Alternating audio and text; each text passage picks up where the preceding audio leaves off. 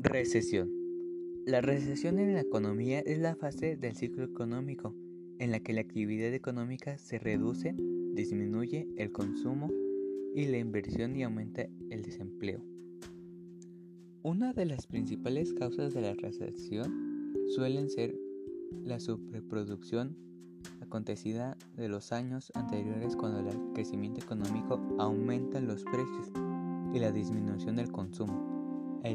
Aumento de los precios se da principalmente por las materias primas, los índices bursátiles, las viviendas, desaceleración económica, crisis sanitaria o las pandemias.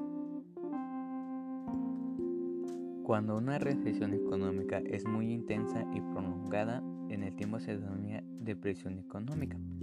Las recesiones se reflejan claramente en los mercados financieros mediante la caída de los índices bursátiles. La diferencia entre recesión y depresión es la siguiente. Una recesión no surge a consecuencia de burbujas críticas, pinchazos en activos sobrevalorados, contracciones severas de crédito y caídas generalizadas de los precios que son características de las depresiones. ¿Cómo esto puede afectar a nivel mundial la recesión?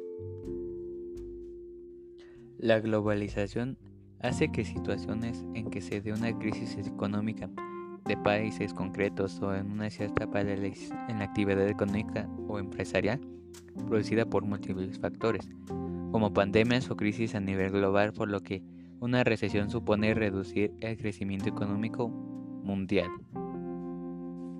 Síntomas de una recesión son las siguientes.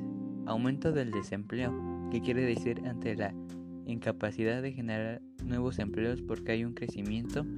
En el caso de un crecimiento negativo, aumenta los despidos.